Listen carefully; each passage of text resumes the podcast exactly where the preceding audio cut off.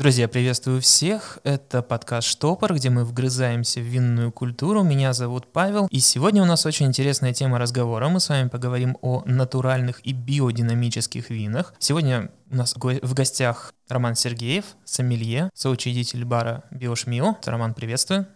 Всем привет. И давай для начала немножко познакомимся. Самый популярный, самый частый вопрос — расскажи, как ты пришел к вину, как ты окунулся и погряз в этом болоте.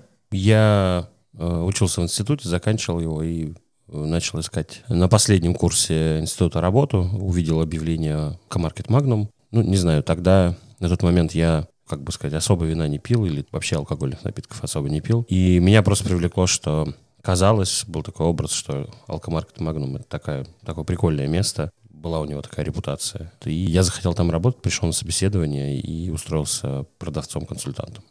Как давно это было? Это было в 2006 году. 14 лет назад. Да. Ты 14 лет работаешь с вином. То есть сначала меня поставили сразу на водку, вот, потому что пиво это еще ну, как бы нижний, это, ну, как сказать, этаж иерархии. А в Магнуме, потому что в пиве ты много всего выкладываешь, много следишь за наполнением полок, и, в общем-то, сил и времени у тебя особо нет на то, чтобы поговорить с посетителями, клиентами. Они сами в основном все берут. С водкой уже всегда вот эти там извечные вопросы. Какая самая лучшая, какая настоящая? Да, с какой не болит там голова или и тому подобное. Ну, как бы это считается чуть по престижнее позиция. Ну и там спустя какое-то время, не помню сколько, месяц или два, я перешел в, э, в премиум-зал. Это вина и премиальный алкоголь, коньяк, э, виски. И вот с этого момента начал постигать вино, но как бы я тогда еще себя не чувствовал таким прям винным человеком. Мне просто стало интересно, там плюс обучение внутреннее. Ну, плюс разгружать меньше пива надо.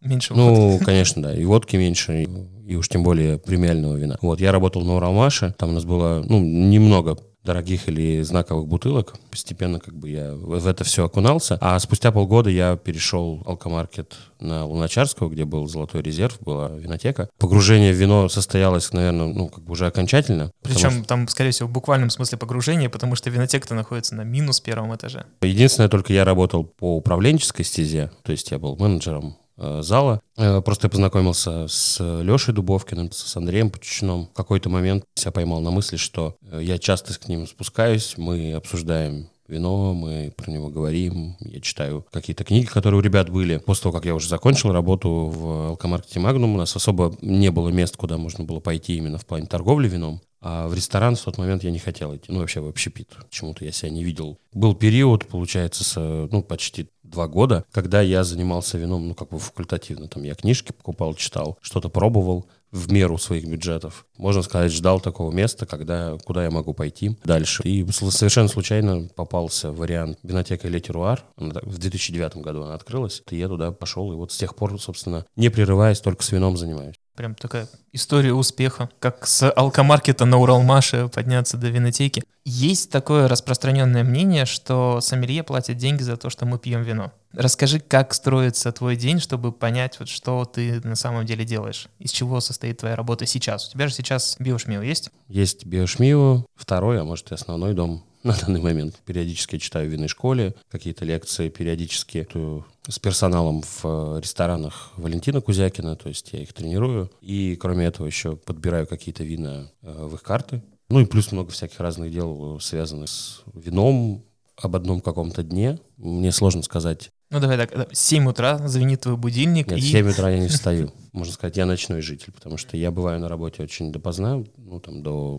до двух, например, могу быть. У меня уже сбит режим. Иногда мне просто тяжело там, э, лечь спать в 2 часа ночи или в 3. Я могу ну, завершать день да, какими-то вещами, ну, там, не знаю, просматривать почту, что-то писать, отвечать, я не знаю, до утра сидеть, да, за компьютером и, в общем-то, заниматься, либо просматривать прайсы, либо к чему-то готовиться, там, информацию собирать. Обычно я просыпаюсь, у меня такой есть момент, что я просыпаюсь где-то часов 9, полдесятого, это без будильника, и у меня есть какое-то время, я, опять же, могу потратить его, какую-то писанину на работу за компьютером. Я собираюсь, выдвигаюсь на работу, вот какие-то встречи, это насущные текущие вопросы. Иногда это нужно заказать вино, иногда проконтролировать контролировать кухню, иногда решить какие-то вопросы с мероприятиями, разослать предложения для там, гостей, которые заказывают у нас ужины или дегустации, что-то обсудить в плане таких текущих вопросов с ребятами, которые у нас работают. Ну, первая половина дня, потом может быть какое-то мероприятие, то есть это либо дегустация, либо ужин. Плавно перетекает вечер, можно сказать, максимальная мобилизация, да, то есть мы занимаемся там текущей работой с гостями, с какие-то дегустации проводятся или какие-то мероприятия. И после этого, ну, вечер уже, допустим,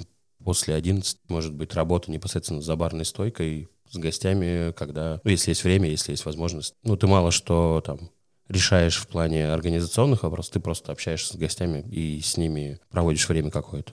Ну и, собственно, потом ты возвращаешься домой, четыре ложишься спать. И все и начинается, все начинается заново, да. Понятно. Ты сказал про дегустацию. У тебя есть какая-нибудь такая вот история, самая необычная, самая экстремальная, самая запомнившаяся дегустация, которая у тебя была? Ну, прям вот то, что запомнилось, и то, что первое приходит в голову при фразе «самая необычная дегустация». Я вообще люблю их проводить, я люблю общаться с гостями, люблю я считаю, что дегустация, как бы, если она правильно построена, если человек умеет говорить, а, я, а мне кажется, я, в принципе, немного умею говорить, и заинтересовать, превращается в ну, вид развлечения, понятно, не для, может быть, каждого, не каждый это захочет, там, слушать кого-то. Определенное времяпрепровождение, да, когда похоже на какой-то спектакль, там, или что-то еще такое, или там сольный концерт, потому что постоянно держишь на себе публику, ты постоянно с ними разговариваешь, ты что-то спрашиваешь у них, что-то им рассказываешь. Прикольно, когда дегустация проходит вот на одном дыхании, ты чувствуешь сам, что ты не фальшивил, не где ты не перегибал палку, ты не слишком много говорил и наоборот не слишком мало говорил. То есть вот иногда бывает, что ты проводишь такую дегустацию и вот такое прямо целостное впечатление, что она удалась. То есть вина были хорошими, там кухня была хорошая, все довольны, там, не знаю, ты пошутил. Но если возвращаться к каким-то таким знаковым дегустациям, ну, проводил ну, с дорогими, достаточно редкими винами, да, там, с Бордо, с Бургундией. С Бордо было интересно только с точки зрения того, что это были дорогие бутылки, действительно, э, пятизначные и шестизначные суммы за бутылку. Гости, я сам с таким придыханием к этому всему относились, и мы потом все это попробовали, все рассказали. И после дегустации мы обсуждали, ну, кому что понравилось больше. Ну, все делились мнениями. У нас там было, понятно, мы поставили специально Петрюс. И многие сказали, вот Петрюс это самое крутое вино на этой дегустации. И мне сначала тоже так показалось. Но потом я как бы испугался такого своего, э, как сказать, своего такого решения, потому что, ну, это же самое простое. Просто сказать, что понравилось больше всего самое дорогое. А, я думал, испугался в плане, мне понравилось самое дорогое вино, теперь придется его пить. Я потом попозже расскажу,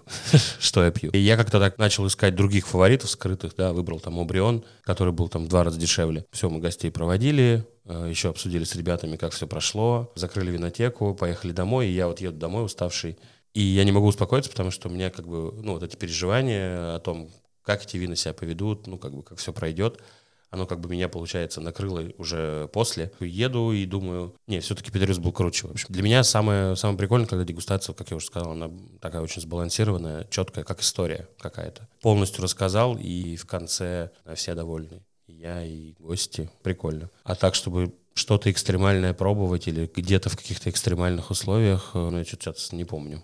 Надо мне подумать. Самое вкусное, самое интересное. Переходим наконец-то к биодинамике и натуральным винам. Ты можешь вкратце рассказать, что это такое? Ну, типа, есть нормальное вино, а есть биодинамическое. Или наоборот, есть натуральное, а есть ненатуральное. А потом объяснить, что это для тебя в первую очередь. Я сразу оговорюсь, на мой взгляд, это не простой вопрос. Ну, то есть это не вопрос, это вино такое, а вот это вино другое. Понимаю, конечно, людей, особенно тех, кто ну, там, знакомится с подобными вещами впервые. Конечно, хочется простого ответа. Ну, понятно. Все мы хотим, как правило, не сильно заморачиваться какие-то моменты, и просто чтобы тебе выдали что-то на блюдечке. Но с э, пониманием того, что такое биодинамика, что такое натуральное вино, как бы все сложнее, потому что можно все просто объяснить, как бы как систему, как некуда начертить ее. С другой стороны, есть там исключения, есть какие-то подводные камни, да, то есть в этом, в понимании этого явления. Ну, давай хоть как-то обрисуем. Биодинамика. Биодинамика — это подход, к, в первую очередь, к возделыванию винограда, э, к работе на земле, получению здорового, максимально здорового винограда. Это вот первостепенное. Ну и, соответственно, потом производство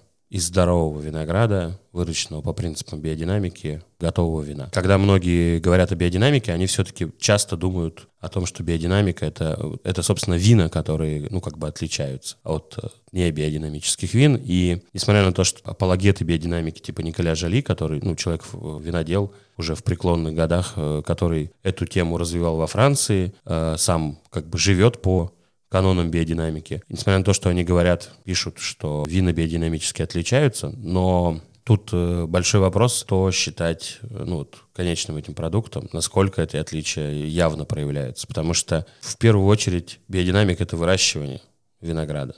То есть виноград можно вырастить разными способами. Можно наплевательски относиться к земле, при каких-то проблемах использовать гербициды, пестициды, там, инсектициды, какие-то добавки, какие-то удобрения, пичкать ее каким-то допингом и получать какой-то результат короткое время, и затем, собственно, давать там, земле отдохнуть, возможность, да, и опять, собственно, повторять это.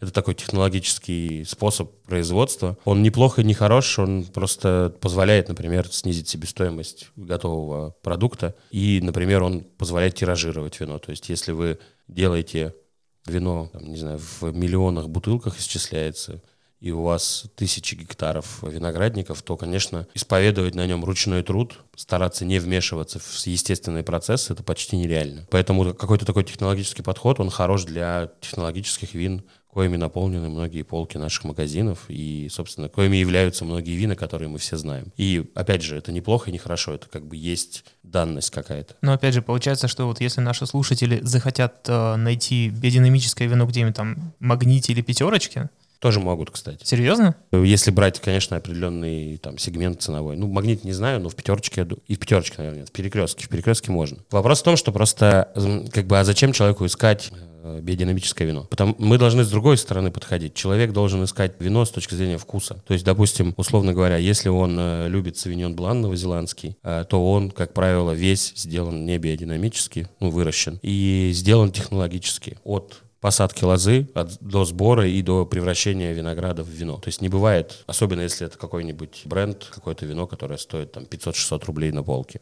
Mm-hmm. Это технологичное вино. И вот если, например, оно ему нравится, оно дает там этот аромат маракуи, смородинового листа. Ну вот в описании звучит неплохо. Ну да, но зачем ему тогда искать биодинамик, а не биодинамик? Он просто покупает это вино, он может э, рассматривать разные варианты савиньон бланов, пока они ему нравятся, да, не надоели, и просто их пробовать. Ну как бы биодинамика, она ни, ничего несет, не несет э, такого вот яркого в вине. Биодинамика — это то, как вырастить хороший виноград. Это самое главное, что нужно понимать. А когда вы уже находитесь, вот вы винодел, вы, представим ситуацию, двух виноделов. Один винодел работает на винограднике в Новой Зеландии, делает савиньон блан на огромном винограднике в, там, в тысячу гектар, например, а второй там же в Новой Зеландии делает виноград с виноградника 10 гектар. Обрабатывает полностью вручную, а в первом случае там используется наемный труд, тракторы и тому подобное. Вот они получают урожай савиньон блана. Они получают винограда примерно похожий визуально, и, допустим, они примерно похожи по таким параметрам, как сладость, кислотность и так далее. Ну, оставим сейчас какой подход к производству винограда, да, к выращиванию винограда лучше, биодинамика или технология. Просто поговорим о том, как этот виноград потом превращается в вино.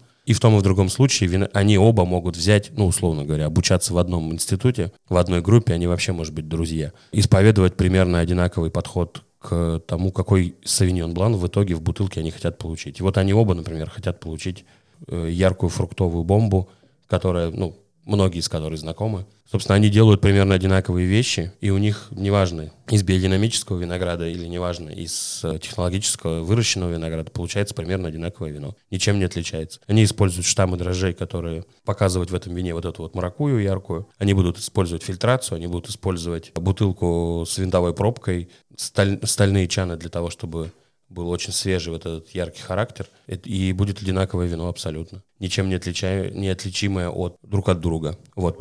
Но вопрос в том, что когда технологически выращенный виноград, его, он может этого вина сделать, ну, условно говоря, там, 100 тысяч бутылок. Проще контролировать процессы, потому что он сам не должен выходить на, на эти гектары. Вот, он может нанять людей, и пока он будет разбираться, где он его будет продавать, какую этикетку он выберет с дизайнерами, у него там будут ребята собирать этот виноград или ухаживать за ним. И если у него возникнет проблема, он ну, как бы зальет что-нибудь пестицидами с самолета и, и решит эту проблему. В другом случае другой э, живет сам на приусадебном своем там участке, у него 10 гектар, он работает со своей семьей, он каждый день должен выходить на этот виноградник, потому что при таких количествах он не может много заработать за год, потому что они примерно одинаковые. И он вынужден работать сам.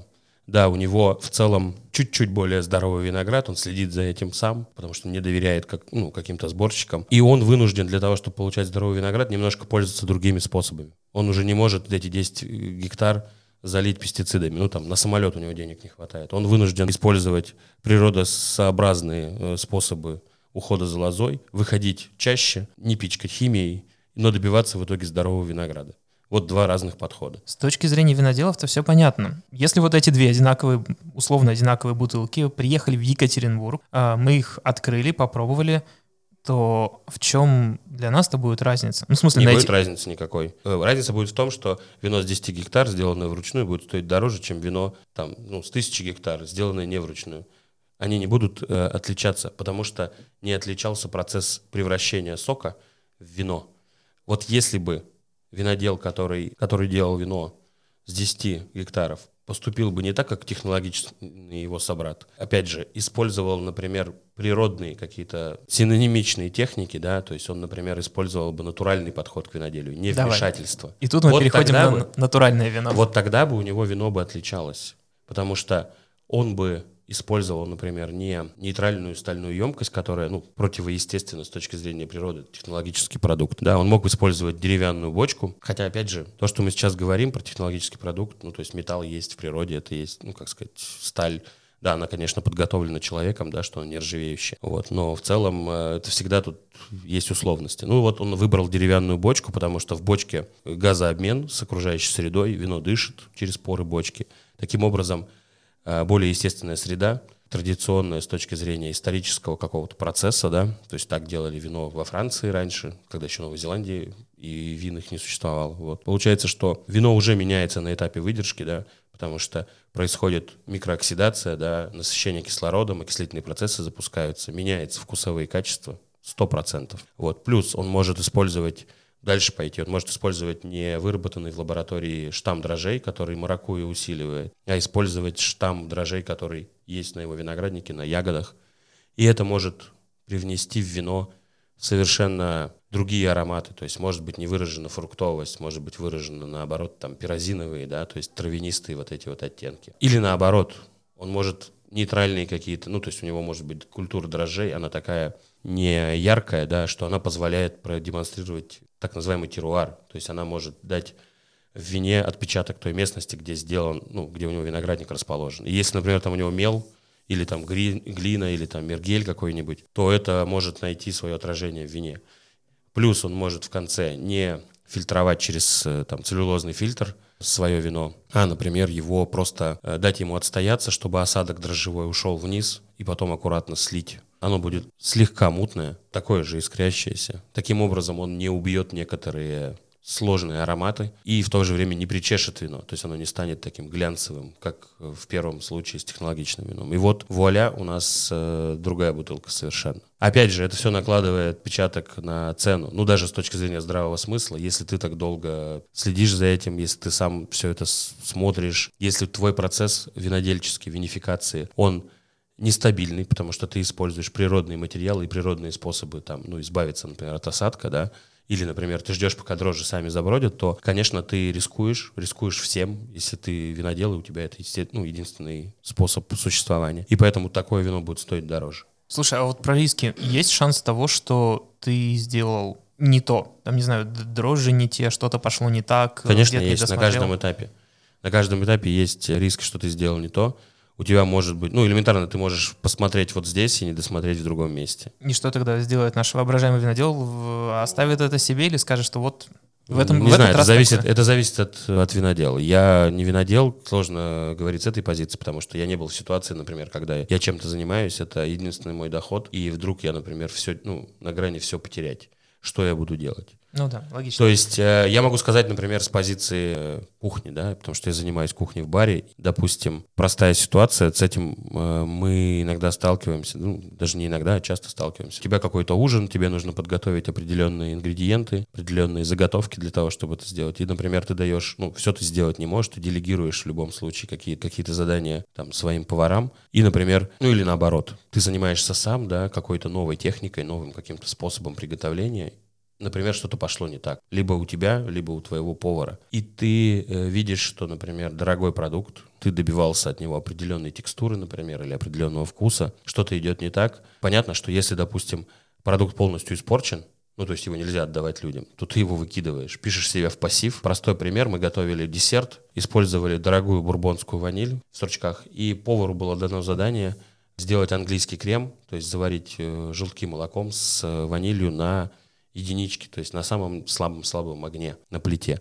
Он э, то ли прослушал, то ли решил схалявить, сэкономить, он поставил четверку, и у него все это превратилось просто в сладкие яйца ванильные, то есть это не крем. И таким образом мы просто взяли там примерно 600 рублей, сразу вот выкинули, это только ваниль. И самое интересное, 600 рублей выкинули ванили, и нам нужно за два часа до ужина найти ваниль где-то в окрестностях, настоящую ваниль, а не ванилин. Вот, и получается, надо бегать, надо искать, и ты потом берешь и используешь еще ваниль. У тебя сразу же, ну, как бы, себестоимость, условно, этого блюда увеличивается. В этом случае мы просто выкинули, пошли, на, нашли ваниль э, новую. Но бывают ситуации, когда, например, не настолько смертельная проблема, ты как бы ее каким-то образом решаешь. Ты меняешь подачу, ты меняешь какой-то, ну, как бы формат. И, собственно, с виноделами, я думаю, что примерно тоже. То есть, если совсем, э, если это порядочный винодел, там, с репутацией, с определенной, если совсем какая-то проблема сильная, я думаю, что он либо не выпустит вино, либо деклассирует его каким-то образом. Если есть возможность что-то решить, как это повлиять. Он, наверное, это будет делать. Поэтому на самом деле, несмотря на то, что я тут много про биодинамику говорю, и, ну и мы много продаем там органи, органики, биодинамики натуральных вин, я вообще, мне очень нравится философия разумного подхода э, к виноделию.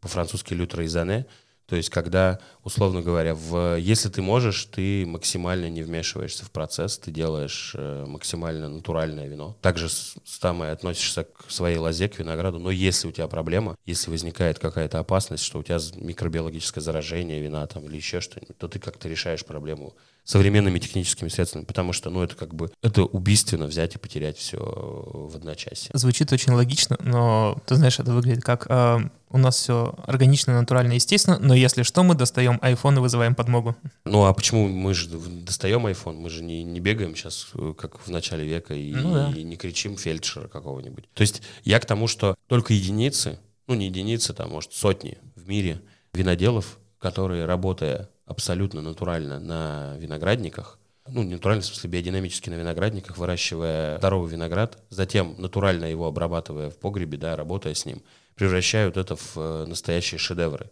И даже у них бывают, ну, там, не самые лучшие винтажи, да, бывают трудности, связанные именно с качеством винограда, которые не получается решить радикально, да, обычным подходом. И тогда либо вино слабое, да, и это мы чувствуем, когда его пробуем или покупаем, там, либо ему приходится что-то выдумывать, что-то придумывать, проявлять свою какую-то смекалку, да, и только у единиц получается даже в плохие годы, ну, достаточно хорошие вина. Просто вопрос в том, что, опять же, мы с вами можем попробовать вино, сделанное натуральным образом, но сделано паршиво. Да, это можно как сказать, можно наткнуться на такое вино и навсегда закрыть эту тему. Опять же, это если мы говорим вот только с точки зрения того, как оно производилось, каким оно получилось. Другой интересный пласт — это кто его пьет и насколько он обладает ну, опытом да, в этих винах. Э, когда я пробовал вина там уникальные от Гравнера, да, от славянско- славянско-итальянского винодела, первый раз в своей жизни, там, в 2009 году, я вообще ничего не понял. Ну, то есть сейчас это вино будет стоить на полке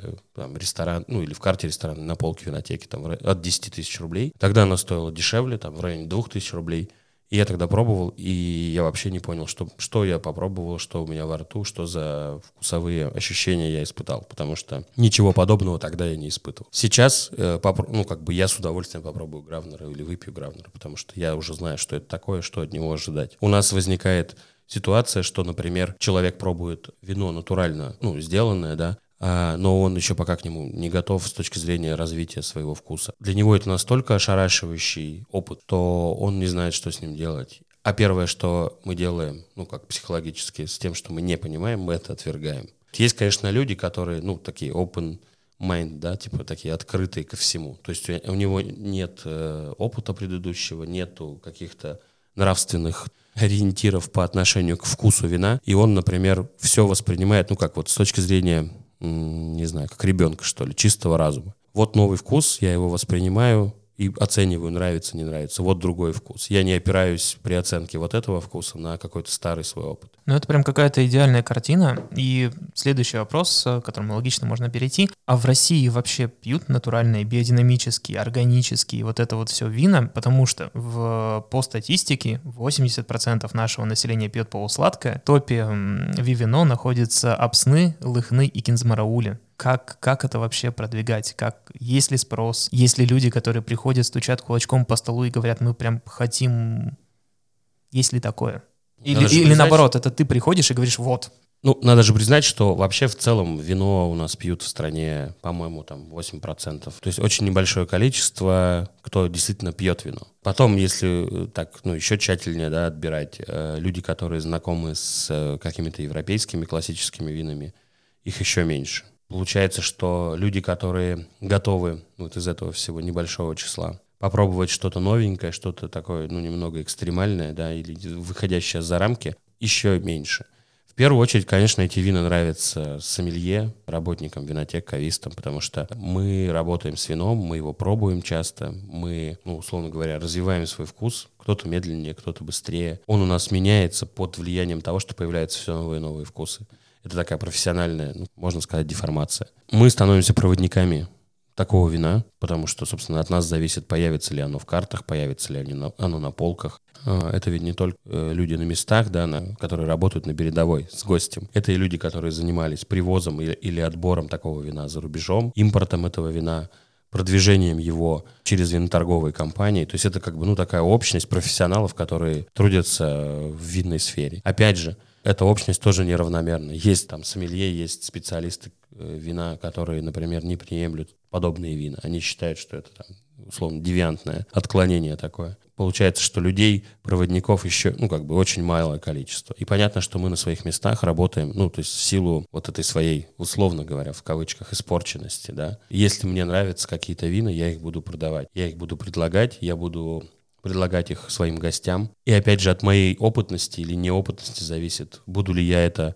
пытаться навязать и дать такое вино натуральное каждому встречному мне человеку, да, каждому, с кем я работаю, или же я все-таки буду выборочно подходить к этому, я буду э, стремиться не шокировать, дать неподготовленному человеку такое вино. Эти вина пьют, но пьют очень малое количество. Да, с каждым годом все больше – с каждым годом все увеличивается количество людей, которые пробуют натуральные вина, да, или кто возвращается натуральными винами. Но, повторюсь, философия не в том, что нужно пить вот такие вина обязательно. Да, нет, нету такой цели у нашего бара, у меня лично. Мне даже не важно, да, вот как Анатолий Корнеев, например, из компании Simple, он скоро приедет, и вот и он как-то, я помню, говорил, что важно, да, чтобы, так как он винный поставщик, продавец, ему важно, чтобы культура вина росла, и люди пили вино.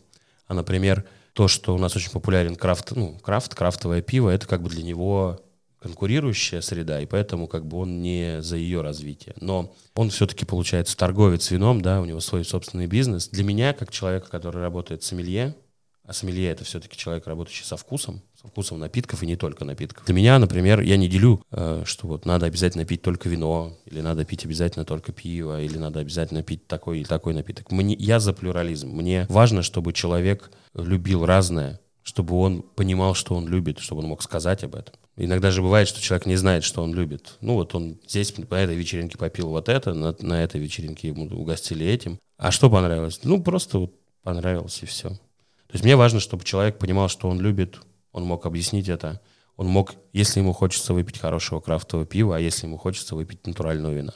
А если он попал в ситуацию, когда э, он собирается с неофитами или, допустим, организовал какой-нибудь выезд своих там друзей со школы куда-нибудь на шашлыки, понимает, что никому из его друзей не зайдет натуральное вино или крафтовое пиво. Ты представляешь, как это жестоко? Вы выезжаете с ребятами на шашлыки, и человек, который ответственный за весь алкоголь, говорит, у меня есть два ящика натурального вина. Оно вам не понравится, скорее всего, но оно клевое. Ну да, ну там может кто-то найдется, кто-то солидарный, да, там друзья со школы. Ну вопрос в том, что он может найти, например, вино, ну то есть, которое будет подходить к месту, к времени, да, к данному. Да, может быть, оно будет не натурально. Это же нормально. Все зависит от ситуации. Если они из пластиковых стаканчиков будут пить, ну, как бы, может быть, стоит что-то другое. Но если из деревянных кубков, то это уже прям Натурально, да, очень. Ну, вино вообще модный продукт. Тебе не кажется, что это все мода пришла, она там растет, растет, растет, через какое-то время будет что-нибудь другое модное. Я там слышал идею, что вино можно заправлять в вейп и получать а, такие удовольствия. Там, не знаю, что-нибудь, какое-нибудь кибер, убер вино. Не, ну, не знаю, я думаю, что то есть тебе не кажется, что э, вот мода на натуральность, на биодинамику, на эко, на все вот это вот, она временно и, может быть, займет десятилетия, может быть, два десятилетия, но со временем закончится, и там всплеск этот закончится, и мы придем к чему-нибудь новому? Или она вот всегда будет существовать, расти, набирать обороты? Я думаю, что просто сейчас такой период, похожий на период принятия и вхождения в обиход э, крафтового пива. То есть крафтовая революция свершилась, Все больше людей понимают, что пиво теперь уже не такое, которое было 20 лет назад, условно говоря, а пиво такое, какое есть сейчас. И в пиве, например, уже никто не говорит о том, продлится ли эра крафта еще 10 лет или 20 лет, она как бы не то, что продлится, она уже как нашествие какого-то, ну не знаю, варварских племен, да, варварские племена приехали в старушку Европу, в Россию, они ассимилируются, и теперь мы воспринимаем пиво таким, какое оно есть сейчас. И будут развиваться новые стили. Будет, конечно, некие реакционные движения, да. Появятся люди, которые хот- захотят сварить тот самый какой-нибудь эль там или тот самый лагер. Будет много кроссов. То есть это будет такой очень сложный, очень э, многополярный, да, мир именно пива. По вину ситуация, но только с той точки зрения, что здесь еще вот этого взрыва, вот этого принятия общественного не произошло. Возможно, это будет медленнее, возможно, ну, потому что вино как бы консервативнее мир, чем пиво, а, ну и менее доступный. Во-вторых, э, может быть, он будет, то есть очень таким гладким, да, переходом. Вино не должно быть старорежимным, олдскульным или наоборот современным, да, там, натуральным, с каким-то там определенным трендом, да. То есть оно как бы существует, не знаю, в себе, да, не знаю, метафизическая субстанция. То есть оно меняется под влиянием всех тех людей, которые его пьют, которые его делают. И оно будет меняться, то есть мы будем смотреть, как это изменение происходит. Допустим, 10 лет назад, 15 лет назад мир смотрел, как вино становится дубовым супом. Под влиянием критиков, под влиянием того, что люди это любили. Я, когда э, попробовал 100-бальные или близко к тому вина на заре своего э, обучения, да, когда я только начинал, мне безумно нравились там суперконцентрированные ширазы австралийские, которым много баллов давал Паркер. Я пробовал какой-то лонгидок, который не похож на лонгидок нынешний. И мне тогда это нравилось, потому что это отвечало на мои потребности, да, мне казалось это круто, вкусно, это прикольно мой вкус начал меняться, я сейчас пью там другие вина. То же самое с людьми будет. Ну, у кого-то будет, у кого-то не будет, у кого-то медленно, у кого-то быстро. Это, это эволюционный процесс, его нельзя торопить. Мы начинали с того, что сложно найти в магните, и вот лет через 10-20, скорее всего, там одна-две бутылки на полочке появятся. Может, а быть, может быть, даже больше. Сейчас же есть какая-нибудь Балтика выпускает, или Амстел выпускает э, IPA. Да, он сильно отличается от сказать, нормального IPA, но вполне возможно появится вино, в кон... это буквально, может быть, я не знаю, через три года, какая-нибудь Левкадия или Фанагория, скорее всего, Фанагория. А что-то там они не выпустят какую-нибудь марку, которая будет сделана без серы. Там она будет э, нефильтрованным. Я думаю, что вот как раз вполне возможно. Но вопрос, вопрос это хорошо, хорошее вино будет или нехорошее вино, да, в итоге-то. Неважно же, фильтрованное, не фильтрованное. Сейчас фанагорию не пьют, или наоборот пьют не потому, что она натуральная или не натуральная. К ней относятся исходя из цены, вкуса. И... Прям такое серьезное винное предсказание. Ладно, Блиц, я задаю быстрые вопросы, ты можешь отвечать, как тебе удобно. Окей. Старый или новый свет? Старый свет, конечно. А есть какая-то страна фаворит? Франция. Франция. Все-таки классика. Да. Ну, Окей. как классика планете растяжимая. Хорошо. Идеальное вино для тебя? Сбалансированное вино — это не крепкое вино, чтобы его можно было много пить. Угу. Прям много пить чтобы оно тебе не надоедало. Ну и сбалансированная, сбалансированная кислотность, сладость, там, танины. Лучше больше спектр кислотный, да, чтобы оно было, уходило. Но это лично для меня. Если бы ты кому-то хотел показать весь мир вина в трех бутылках, что бы это были за вина? Вот тут, мне кажется, надо прям наточить карандаши и записать. Тут вопрос еще, могу ли я... Человек просто попробует их, или я, например, могу это сопроводить каким-то рассказом? Ну, конечно, это прям твой вечер с человеком. Ну, типа, типа да. дегустация. Типа да, дегустация. Но у тебя есть три бутылки. Три бутылки всего. Да. Я бы взял бы французское шампанское, первую бутылку. Угу.